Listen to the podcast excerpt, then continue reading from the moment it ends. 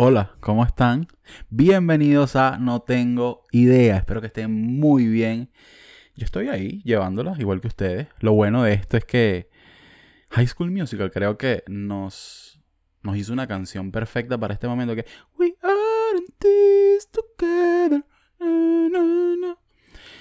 Y es eso, estamos todos juntos en esto. Además, en estos momentos de cuarentena es cuando pienso yo trabajaba en una fábrica de sal y un camionero, personas brillantes, para los que no hayan tenido contacto con camioneros, tienen unos, unas historias y unos consejos que te caga. Pero en fin, un camionero me dijo, me decían, Vitico, Vitico, ¿tú sabes qué ha llevado coñazo en esta vida? No, no recuerdo el contexto, no recuerdo por qué yo estaba como achicopalado. Supongo que alguna mujer, no sé, algún, algún, algún algún error que cometí en mi vida financieramente, que han sido bastantes, no sé, algo. Yo estaba como achicopalado, estaba como que coño, cabizbajo. Y él me dijo, Vitico, ¿tú sabes qué ha, llegado, qué ha llevado golpe en esta vida? Y yo le dije, ¿qué? De hecho, estábamos a seis, como a seis pies por distanciamiento, pero no, en ese momento no había virus ni nada, sino que el coño madre masticaba chimó. Y el chimó, coño, huele fuerte, ¿vale? Huele fuerte y es una vaina que, uff, chapa ya. Entonces andamos como en distanciamiento social ya de por sí. Ese señor no le va a nada. Yo creo que la gente que mastica chimón no le va a dar nada, lo digo desde ahorita. Entonces él me dice, lo que verdaderamente ya coñazo en esta vida es una bolsa de papa. Y a mí el cerebro me hizo... ¿Qué? Me dice, sí, una bolsa de papa. ¿Y sabes qué? Aunque lleve coñazo, llega para tu casa intacta y tú igualito te la comes. ¿Qué te parece? ¿Qué te... Por favor. Yo ahorita que lo digo, se me paran los pelos, ¿vale? Y ese coño está manejando un 350 recalentado por la regional del centro. Y un libro es lo que debería tener. Un abrazo fuerte a, a Pedro. Gandolero como ninguno, ¿ah? Y en fin, muchachos, somos unas bolsas de papas, pero cuando todo esto pase y cuando el camión deje de revolcarnos y de darnos coñazo, eventualmente alguien nos va a comer. Entonces, guarden ese queso, tranquilícense y aguantemos coñazo porque no nos queda de otra. ¿Cómo andan? ¿Cómo está ese fin de semana? Yo estoy grabando esto un domingo porque soy un aventurero y porque... Porque sí. Porque en el episodio pasado eh, les dije que lo que tuvieran ganas de hacer, que lo que tuvieran ganas de realizar, que lo que ¿sabes? Lo que, lo que realmente estuviera en su corazón, que lo hicieran sin importar el que dirán, ¿no? Eh, yo partí de, esa base. Lo que se me olvidó decirles también es que está bien si no queremos hacer un coño. Está muy bien si no queremos hacer un coño porque llevo una semana que no quiero hacer un coño. Y de verdad quisiera disculparme con, con alguien, pero es que ¿por qué me tengo que estar disculpando? Si no tengo ganas de hacer un coño de la madre, pues no hago un coño de la madre, porque no estamos en la obligación de nada. O sea, si tienes un trabajo, obviamente, no me malinterpretes, obviamente sí, pero digo, obligación creativa con nada de nadie, con nadie de nada, como suena, al revés, viceversa, per se, pum, ping, de nada. O sea, si tú quieres pasar todo el día jugando Animal Crossing en el Switch, pásalo. Si tú quieres pasar todo el día viendo eh, vaina, caso cerrado, pásalo, que por cierto, te envidio. mejor programa que yo conozco en esta vida es Caso Cerrado. Entonces, no estamos en obligación de con nada ni nadie. Y el primer tema es ese. La importancia de no hacer nada. Y esto está basado en estudios, investigaciones. ¿Por qué? Porque según las más recientes investigaciones, dejar que la mente deambule sin control, sin control, perdón, es la receta perfecta para incentivar la creatividad y la productividad that. ¿Ven cómo lo dije? Uy, dije como una. Como una secretaria del CENIAT. Miren, permitirse divagar es un lujo que hoy muy pocos se dan. Aunque se trata de sentarse a hacer nada y dejar que la, que la mente vuele a su antojo, cada vez la gente le dedica menos tiempo y los principales obstáculos parecen ser el exceso de trabajo, la vida acelerada y la sobrecarga de información. Este texto, este estudio, este análisis, este, este, artículo, lo que sea esto, como le quieran decir, lo que quiero decir, está realizado antes de todo lo que estamos viviendo. Entonces, estas últimas tres partes son especialmente esenciales, porque los principales obstáculos, repito, parecen ser el exceso de trabajo, cosa que no tenemos la gran mayoría, o no la gran mayoría, sino de la misma forma, vamos a decirlo, quizás muchos tengan su trabajo, pero no de la misma forma y no con el mismo ritmo, vamos a decirlo de esa forma, y hay algunos que lamentándolo mucho no lo tienen. La vida acelerada, no hay nada acelerado en lo que está pasando actualmente, de hecho,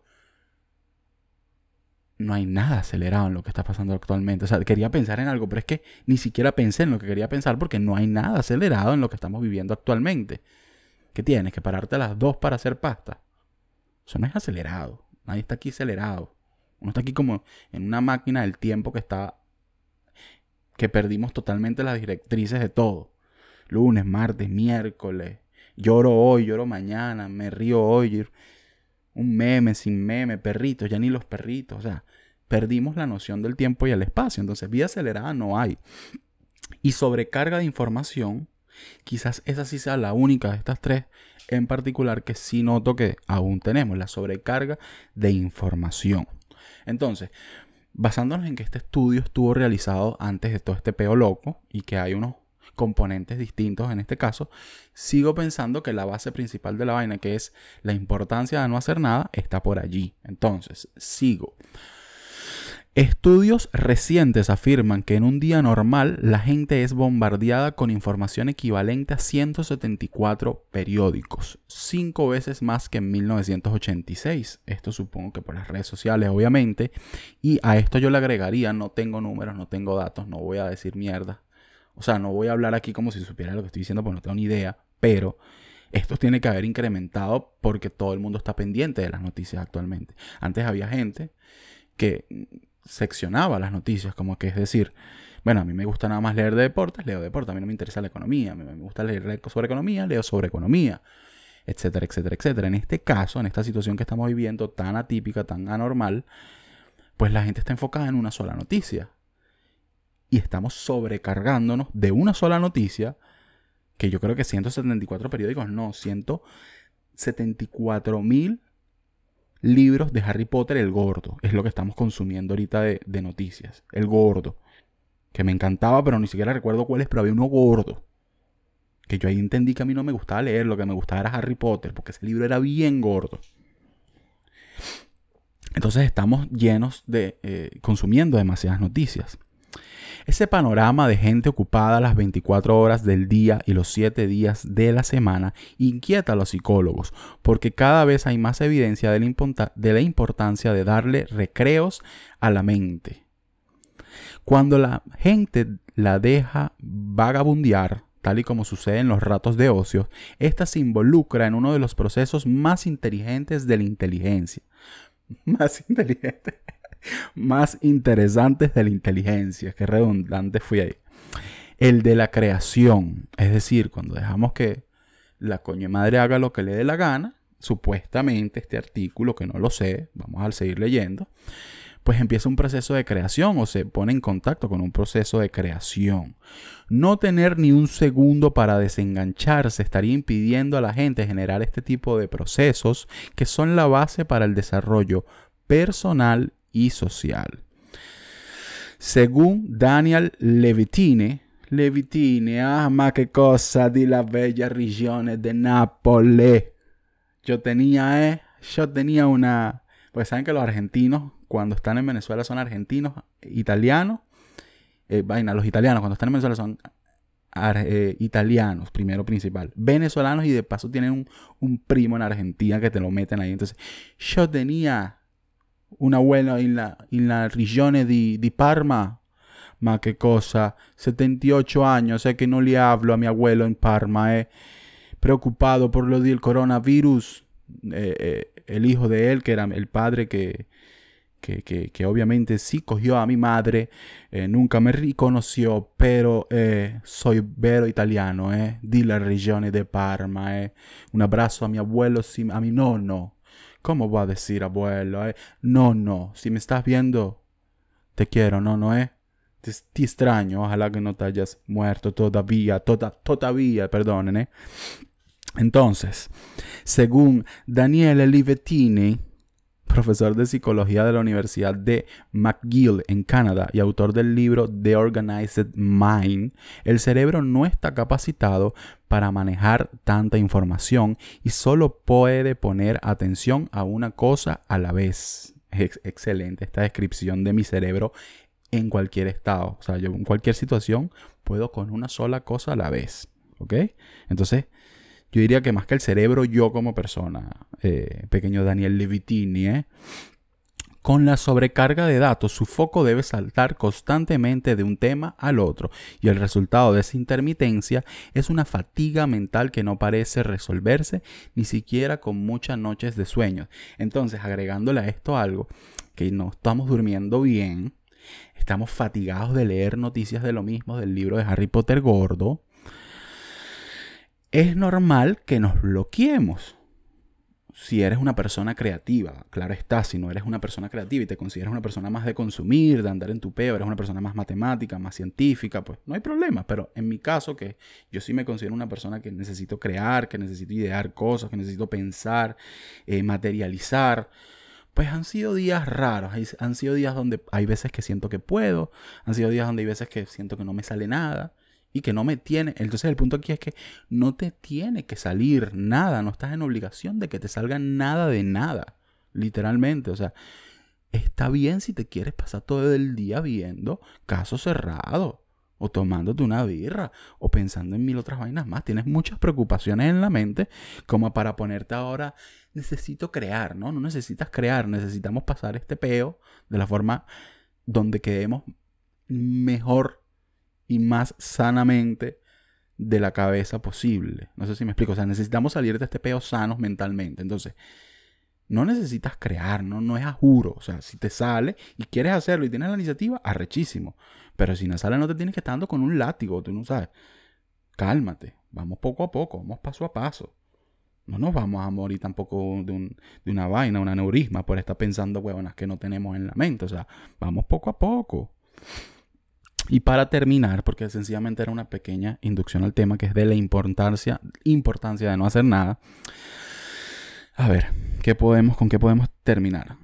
Más o menos para eh, explicar esto, el experto explica que el cerebro tiene dos modos dominantes de atención, el positivo y el negativo. El primero se activa cuando el individuo se enfoca en una tarea y para ello evita todo tipo de distracciones y el negativo toma el mando cuando la mente está divagando. Las dos redes funcionan como un sub y baja. Cuando el uno está activado, el otro está en reposo. Los científicos aseguran que gracias al modo vagabundo del cerebro y no al enfocado, la humanidad logró hitos como el fuego, las pirámides, la penicilina, el ADN y otras maravillas como los videos de TikTok tenemos que dejar fluir todo lo que está pasando. Si quieres hacer cosas, arrechísimo. Si no las quieres hacer, arrechísimo. Aquí nadie te tiene una guillotina encima.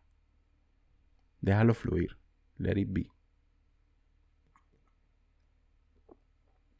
Y ese es el primer tema. No me quiero expandir mucho, muchachos. La importancia de no hacer nada. Mi conclusión es esa. No estamos en un momento en el que debamos ponernos más peso y juzgarnos más de lo que el mundo nos está juzgando por no ser doctores y funcionales para la sociedad. Literalmente, nuestra función ahorita es no hacer nada, quedarnos en la casa y no matar a nadie si tenemos el virus. Entonces vamos a tratar de cumplir con nuestro pequeño granito de anera que eh, pequeño granito de arena. Nuestro pequeño granito de arena actualmente es no cagarla. Entonces vamos a tratar de no cagarla. ¿Ok? Ese fue el primer tema. A ver. Segundo tema. Segundo tema. El segundo tema, pues básicamente es sobre los dinosaurios. ¿Qué pasa con los dinosaurios? Que leí un tweet por ahí de alguien que etiquetó o citó otro tweet que decía que ya se podían crear dinosaurios, que era cuestión de tiempo. Y esa persona, no recuerdo el tweet actualmente de quién fue, sé que le di favoritos, pero yo le di favorito a toda verga, entonces no, no sé cómo buscarlo. Pues decía que qué coño están esperando, y es prácticamente mi posición acerca de esto, qué coño están esperando. Que sí, que el peo de Jurassic Park, que no sé qué vaina. Miren, yo entiendo la parte de que nos puedan comer vivos, pero actualmente esto es una ruleta rusa de emociones. Entonces, si yo pongo en una balanza que me mate una vaina que está en el aire que yo no sé qué coño es y que no sé cómo coño llegó aquí y que no sé quién la tiene, quién no la tiene, cómo, cómo, cuándo, pim, pum, si está en la cerveza que me tomo, si está en el libro o si está eh, en, la puta arena, no sé nada de, de la verga esa porque todos los días sale un comentario nuevo que es que sí, no, este dura dos minutos en el aire, entonces ya vamos actualmente que no, dura tres semanas en el aire, pero no puedes tocarlo, pero si lo tocas por debajo, pero si lo tocas por arriba, pero si, le, si lo miras, si tú miras, el, la vaina te da, pero no te da que te da, no, sino que te da, pero tú no vas a sentir nada como puedes sentir que te estás muriendo de asfixia, pero si sientes que te... Mámense un huevo todo, mámense un huevo. Mámense, o, o nos da o no nos da, o está en el aire o no está en el aire, me tienen cansado. Entonces, en esta balanza de o nos mata ese virus raro, o me mata un dinosaurio de la forma más hijo de puta y rockera posible, pues yo prefiero que me mate un dinosaurio, me sabe a culo. Además, estamos modo fuck it. Fuck it. Lo que tenga que pasar, que tenga miedo a morir, que no nazca. Ya Anuel se los dijo en una canción, yo no se los pretendo repetir muchas veces. Esenciales veces las que se los voy a repetir. Entonces, si me permiten, pues que se convierta esta vaina en Jurassic Park es de las menores de mis preocupaciones. Yo correrle a un dinosaurio me parece interesantísimo. Ahora, correrle a un coño madre tosiendo no me parece tan interesante y sin embargo lo tengo que hacer. Entonces, me sabe a culo si se convierte en Jurassic Park. Entonces, leemos. A veces las historias de ficción tienen la capacidad de inocular una idea a toda una generación. Hace 25 años Jurassic Park lo consiguió. Pese a sus errores científicos y sus problemas técnicos, Jurassic Park inspiró hornadas enteras de paleontólogos e ingenieros, ingenieros, ingenieros, lo estoy diciendo bien, ingenieros genéticos. No sé por qué pensé que la estaba diciendo mal la palabra, pero creo que la estoy diciendo bien. Quizás sea eso lo que nos diferencia de 1993. Bueno, yo creo que hay más cosas, ¿no? Javier Jiménez. Pero bueno, que hoy tenemos todo tipo de herramientas de modificación biológica. Ah, pensé que estaba hablando de lo primero, entonces sí estás bien. Perdón, Javier. Eso es lo que pasa por asumir cosas. Coño, tienes una foto bastante oscura aquí en este artículo, Javier. En fin, quizás sea eso lo que nos diferencia de 1993, que hoy en día tenemos todo tipo de herramientas de modificación biológica. La posibilidad de crear un dinosaurio existe ahora mismo, decía Jack Horner hace una semana y reanimaba un debate que llega hasta hoy día. Justo cuando el Congreso de los Diputados de España publica un listado de especies extinguidas en todo el medio natural español en los últimos años. Deberíamos traer de vuelta a los dinosaurios. Por supuesto que sí. Por supuesto que sí. Yo no quiero entrar aquí en vaina científica. Yo quiero dejar claro que si existe una posibilidad de traer un hijo de puta dinosaurio con los brazos cortos, que es, si no me equivoco, Tiranosaurio Rex. Sí, a mí me encanta este dinosaurio. Si existe una posibilidad de traer esta vaina tan cuchi con unos bracitos tan poco amenazantes, porque ajá, Tiranosaurio Rex mide 90 metros andas a una velocidad de 27 kilómetros por hora. Haces un sonido que, que te cagas. Pero tienes unos bracitos muy cortos para darme miedo. Entonces, ¿qué vas a hacer? ¿Cómo me vas a atacar? Me vas a lanzar primero un cabezazo, solo entiendo. Pero yo te decía, dale pues marico, toma esto. y se acaba todo. Se acaba todo. ¿Cómo vas a hacer con esos malditos brazos? No puedes. Eres demasiado tierno, no me das miedo. Entonces, si hay una posibilidad de traer un dinosaurio, un tiranosaurio rex, quiero que se haga todo lo posible para traer un tiranosaurio rex. ¿Ok? Ok. Cuando Darwin cierra una puerta, Mendel abre una ventana. ¿Qué es esto, vale? Me imagino esto en el grupo de. en los grupos de WhatsApp de los científicos, pero los científicos tipo tías. Cuando Darwin abre una puerta. Cuando Darwin cierra una puerta, Mendel abre una ventana. Que tengan un feliz día y un piolín atrás. Coño tu madre, chico, que es esta frase tan, tan rarita. Parece una cosa de ciencia ficción, pero el asunto es que ahora mismo no lo es. Un ejemplo, el prólogo español del libro de Pitcher está escrito por Alberto Fernández Arias, cuyo equipo fue capaz de traer de vuelta al búcaro en 2003. ¿Qué coño es un búcaro? Se preguntarán ustedes y yo también porque no sé qué coño es un búcaro. Ah, es como un, como un ave, es como un ave, ok, parece como una avestruz sin color y bastante insípida. Es como una avestruz si la avestruz eh, fuese criada en Charayave. Prácticamente eso es un búcaro. Les voy a poner una fotico aquí del búcaro. Voy a, voy a guardar la vaina. En fin. Eh, búcaro. Podemos decir, de hecho, que esta cabra montesa del Pirineo. Cabra montesa. Pero si acabo de ver un fucking anim una fucking... Ya va. Búcaro, cabra. Entonces. Ah, aquí está, aquí está. Es una cabra, perdón muchachos. Una cabra bastante potente. Tiene dos cuernos, coño, que te caga. En fin. Eh, los científicos pudieron traer esa vaina que se ha extinguido dos veces. Esa vaina. una maldita cabra como 8 kilos y, unos cuernos que... Bueno. Hay más ejemplos. El, de que, el que está de moda, sin lugar de, a dudas, es el del rinoceronte blanco. En marzo de este año, Sudán, el en Sudán, el último rinoceronte de esta subespecie africana murió rodeado por los soldados keniatas que protegían su vida de los cazadores furtivos. El interés mediático de la muerte de Sudán hizo que numerosos laboratorios fijaran su mirada en su especie. Con dos hembras aún vivas, la posibilidad de emplear las mejores técnicas disponibles para resucitarlo con la aprobación del público eran algo demasiado goloso para dejarlo pasar. Los estudios que anunciaban la viabilidad de esta intervención nos hicieron esperar. Es decir, trajeron de vuelta al rinoceronte blanco. Pero a mí el rinoceronte me sabe a culo porque yo lo que quiero son dinosaurios. Entonces termino con esto, porque quiero saber si pueden traer o no pueden traer a los coño de madres para acá de vuelta. Las preguntas. A ver, a ver, a ver, a ver. Ajá.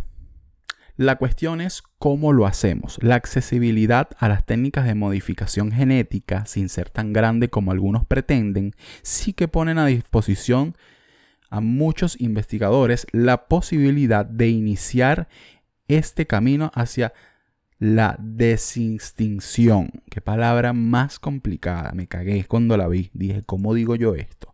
O sea, o sea, que muy probablemente hacerse se hará Ah, no, pero ya va. Esto no es el metro de Guarenas y Guatire. O sea, o se puede hacer o no se... Estoy poniéndome bravo. Serán transgénicos híbridos.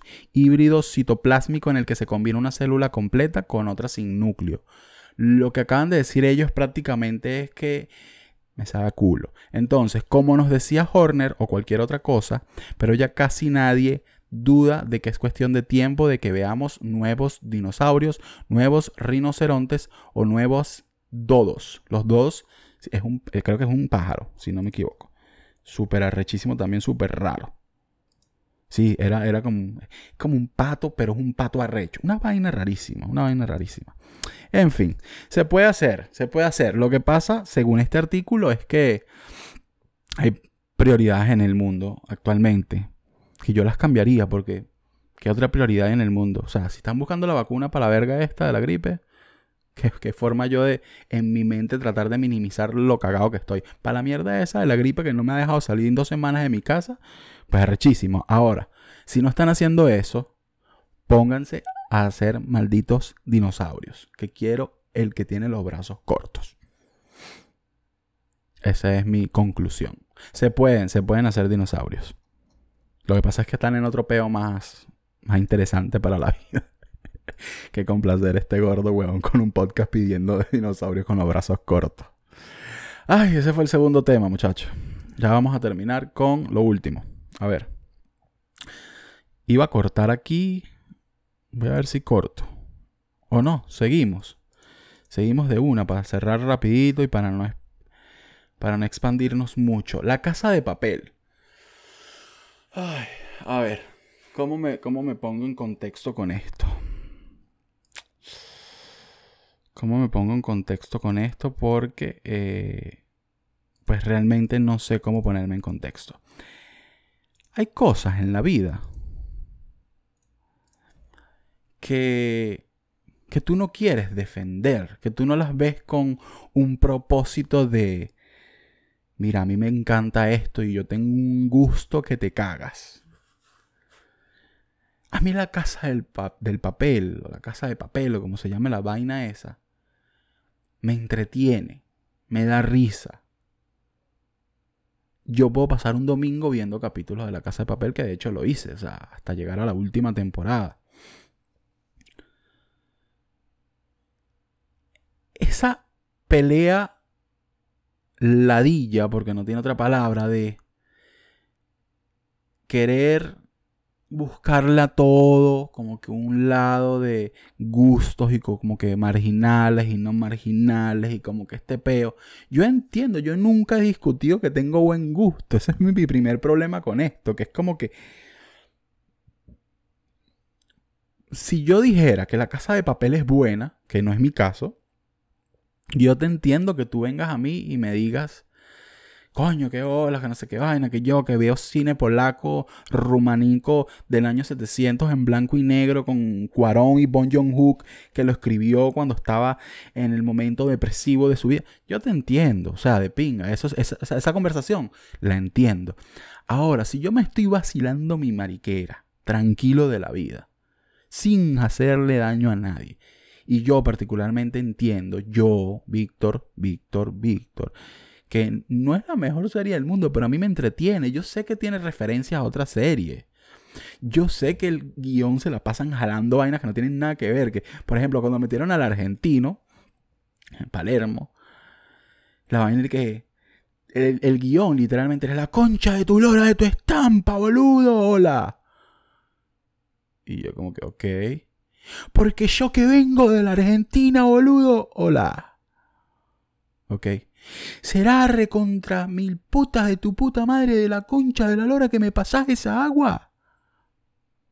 Y yo como que, ok, ya entendimos hace 43 palabras que eres argentino. Podrías dejar de exagerar todo y de parecer un maldito narrador de fútbol cada dos segundos, Palermo. O esa constante vaina de la búsqueda de, primero, de, jaladas, porque si tú metes el feminismo en un guion, pues está bien, si tú metes el racismo en un guion, pues está bien, si tú metes los derechos humanos en un guion, está bien, o buscas la forma de implementarlo, pero la vaina era que si se estaban matando a tiros todos con todos y, ah, ¿qué creías? Que una polla podría, no sé qué vaina. entonces, ya estoy hablando argentino otra vez. Eh, ¿qué, te pasa, chaval? Que las pollas, que, que no sé qué vaina, las mujeres con esta cuca también pueden. Y era como que, Señora, pero ¿qué le pasa? ¿Pero qué tiene que ver esto con esto? Esto no tiene ningún sentido. Eso no tiene ningún sentido. Y en el último, la vaina que meten una persona transgénero, creo que tengo entendido que la, actriz, no sé, no, no, no sé si la actriz es transgénero. Actriz transgénero, la casa de papel. ¿Será que es transgénero? No lo sé. Ajá, pero por ejemplo, eso de meter luchas. Eh,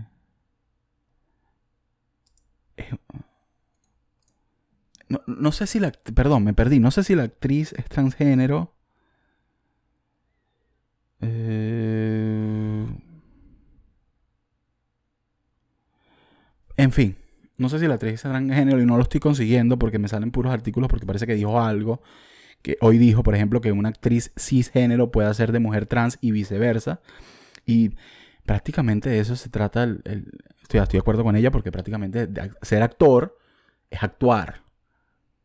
Ahora, si es un personaje, tipo, si es Martin Luther King, me parece totalmente estúpido que lo haga una persona blanca porque más que actuar, o sea, se tiene que parecer, estás haciéndole la vida a alguien. Ahora, si es un papel, papel de cualquier verga en la vida, pues coño, tienes que actuar. O sea, no, no, no, por, no por ser eh, gay tienes que hacer los papeles de gay, ¿no? Puede haber gente heterosexual haciendo los papeles gay y gente gay haciendo los papeles heterosexuales. O sea, eso es actuar prácticamente, pero en fin. Este peo de meter luchas en el guion y de todo ese... Eso es una demencia. Eso, o sea, eso es literalmente agarrar todo lo mainstream que consiguen y ponerlos ahí, hacer un revoltillo y lo que salió, salió. Eso yo lo entiendo. Yo no, yo no les puedo decir que, que todas las personas lo entiendan o que todas las personas lo vean así, pero yo personalmente, yo, déjenme ver mi serie tranquilo. ¿Cuál es esa odiosidad con mi serie? A mí me parece divertido. A mí me parece divertido caso cerrado y todos los malditos casos son de mentira. Y me parece divertido, me parece entretenido. Entonces, básicamente, la ciencia del placer es de lo que quiero hablar. Ah, ¿vieron esa introducción? ¿Qué tal? Agarra ahí, pues. Por cierto, en, la última temporada se muere de la casa de papel. Se muere lo que yo sentía por ti. ¿Qué crees? ¿Que te voy a dar spoiler? No, ve tu mierda. Tu mierda como todos los demás. Que por otra cosa. Estos son pequeños incisos, insights, vaina aquí. Incisos, insights, no sé si es la misma vaina, pero a mí me encanta cagarle la cara como si yo supiera lo que estoy hablando. Pero si tú te quejas por un spoiler los primeros cinco días, los primeros tres días, está bien. Está bien porque a mí no me gusta hacer spoiler. No entiendo cuál es el sentido de, hacer spoiler, pero hay gente mala en el mundo y hay gente coño madre que no le interesa nada. Ahora, si ha pasado una semana, tú estás en cuarentena, tienes cuatro días que no te bañas y te quejas de que me hicieron spoiler, ¿qué estabas haciendo, huevón? Ponte a ver la vaina y ya. Nadie te hizo spoiler mutea las palabras, aléjate de las redes si sabes que quieres consumir un contenido pulcro sin que nadie te diga nada, porque huevón, o sea, el, mundo no está haciendo nada, el mundo va a un ritmo, montate papá, montate mi reina, tú, tú, tú, tú, montate. Tú no puedes esperar que el mundo vaya, que el mundo gire en torno a ti. Ya cuando tú tengas chance de ver la puta serie, deja de tirar. Deja de tirar. Estás con tu novio tirando todo el día, no quieres ver la serie. Bueno, eso es peor tuyo, los demás la estamos viendo y la vamos a comentar cuando queramos comentarla. Cuando no salga del forro de los cojones, ¿eh? ¿viste? Te lo dije ahí para que agarre escarmiento. La ciencia del placer. ¿Por qué nos gusta lo que nos gusta? Nuestro circuito de placer puede ser desencadenado por algunas cosas obvias y otras cosas no tan obvias. Hay algunas de las cosas que nos gustan porque estamos programados para que nos gusten, como consumir alimentos, tomar agua y tener relaciones sexuales. Mire, BBC Mundo, que es el que, donde está este artículo. Yo llevo unas semanitas bastante solitario. Y el hecho de que ustedes me recuerden que existe algo llamado sexo allá afuera en el mundo me pone triste. Entonces, muchas gracias por eso. Eso era todo. No me va pues no va a hacer un rant sobre ustedes. Ustedes no tienen la culpa de todo lo que está pasando. Hay otras cosas que aprendemos a disfrutar. Por ejemplo, mientras que estamos programados para que nos guste el dulce, las preferencias personales están determinadas más que todo por la experiencia individual, el aprendizaje, la familia y la cultura. Todas las cosas que nos hacen individuos. A la gente, que le, a la gente le gustan las cosas con las que crecieron. Por ejemplo, yo vivo en Baltimore y aquí hay gente a la que le gustan los chiles y a otras no. Si yo viviera en México es muy probable que a casi todas las personas que conocieran le gustarían los chiles. ¿Qué quiero decir con esto? Yo vengo de Charayave, obviamente estoy rodeado o me crié con personas a las que le va a gustar la casa de papel. Yo vengo de los teques, vengo de agarrar mototaxi, yo entiendo todo eso. estoy jodiendo, vale, estoy jodiendo. Mi punto es, la serie no es para ponerse a pelear, o sea, no, no es para ponerse a pelear. Son gustos, son ya, eso no tiene nada. Yo no voy a ir por ahí diciendo que la serie es buena, cálmense. Dejen de pelear por las putas series y por los gustos de los demás. Ustedes no me están pagando la renta. Ustedes no me están pagando el Netflix. Entonces yo no puedo ver a Tokio cagando, cagándola toda la serie. Para los que no saben qué es la casa de papel, yo se la voy a resumir. Una mujer cagándola todo el puto día y un hombre cagándola todo el puto día que es Río. Esa es toda la serie. Ellos dos causan todo. Causan todo, porque todo el tiempo están como que, coño, ¿cómo la cago hoy? Sale Tokio y sale Río. No sé, pero yo puedo cagarla más que tú, mírame. Pa, y la cagan los dos. Entonces uno tiene que estar tapándole la mierda. Eso es toda la serie. Dejen a la gente ver sus vainas tranquilo. Cuando ustedes ven sus películas romanas, polacas, alemanas, blanco y negro, que yo no entiendo y que yo no soy el público de esas películas porque a lo mejor no soy tan inteligente como ustedes, no pasa nada. Yo no tengo gustos refinados como ustedes y no pasa nada. Yo no tengo que tener gustos refinados, yo tengo que tener mis gustos que son una mierda muchas veces. No pasa nada si mis gustos son una mierda. Déjenme mi vaina tranquilo. Ya. Ya. Eso es todo. Y Tokio la caga muchísimo. Ese es mi análisis sobre la serie. La caga demasiado. Muchachas, de verdad, las, mujeres que me estén viendo. Verga, la caga mucho, de verdad. Eso fue todo por hoy. Lo último era una, excusa de tema para poder hablar de la casa de papel. ya vi la última temporada. Eh, siento que se debió haber terminado como en la segunda, pero si ustedes quieren seguir viendo, supongo que de aquí a allá, en la quinta temporada ya habrá nuevas luchas sociales. Alguna vaina del, del coronavirus van a meter, estoy seguro. Estoy seguro, porque así son esos guionistas. En fin. Yo la disfruto, me encanta, me hace reír mucho y la disfruto. Y eso es lo importante. Si tiene un gusto de mierda, no le paren bola. No todo el mundo tiene que tener gustos buenos según los demás. Además, todo es percepción en la vida. En fin, cuídense. Esto fue todo por hoy. Es domingo. Si no se han bañado, no importa. ¿Quién está llevando la cuenta de eso? O sea, ni siquiera las parejas creo que están llevando la cuenta de eso. Pero eh, mañana lunes, bañense. Porque ya, ya está bueno. Llevan como tres días. ¿Te creen que unas gafas? se cuidan.